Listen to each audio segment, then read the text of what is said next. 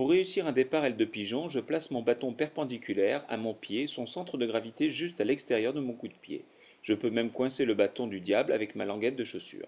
J'amène alors mon talon à la fesse comme pour une aile de pigeon au foot. Je percute en même temps du genou le pompon du bâton du diable pour lui faire inverser son mouvement initial. Se redresser et revenir à la verticale devant moi, je contrôle alors l'oscillation.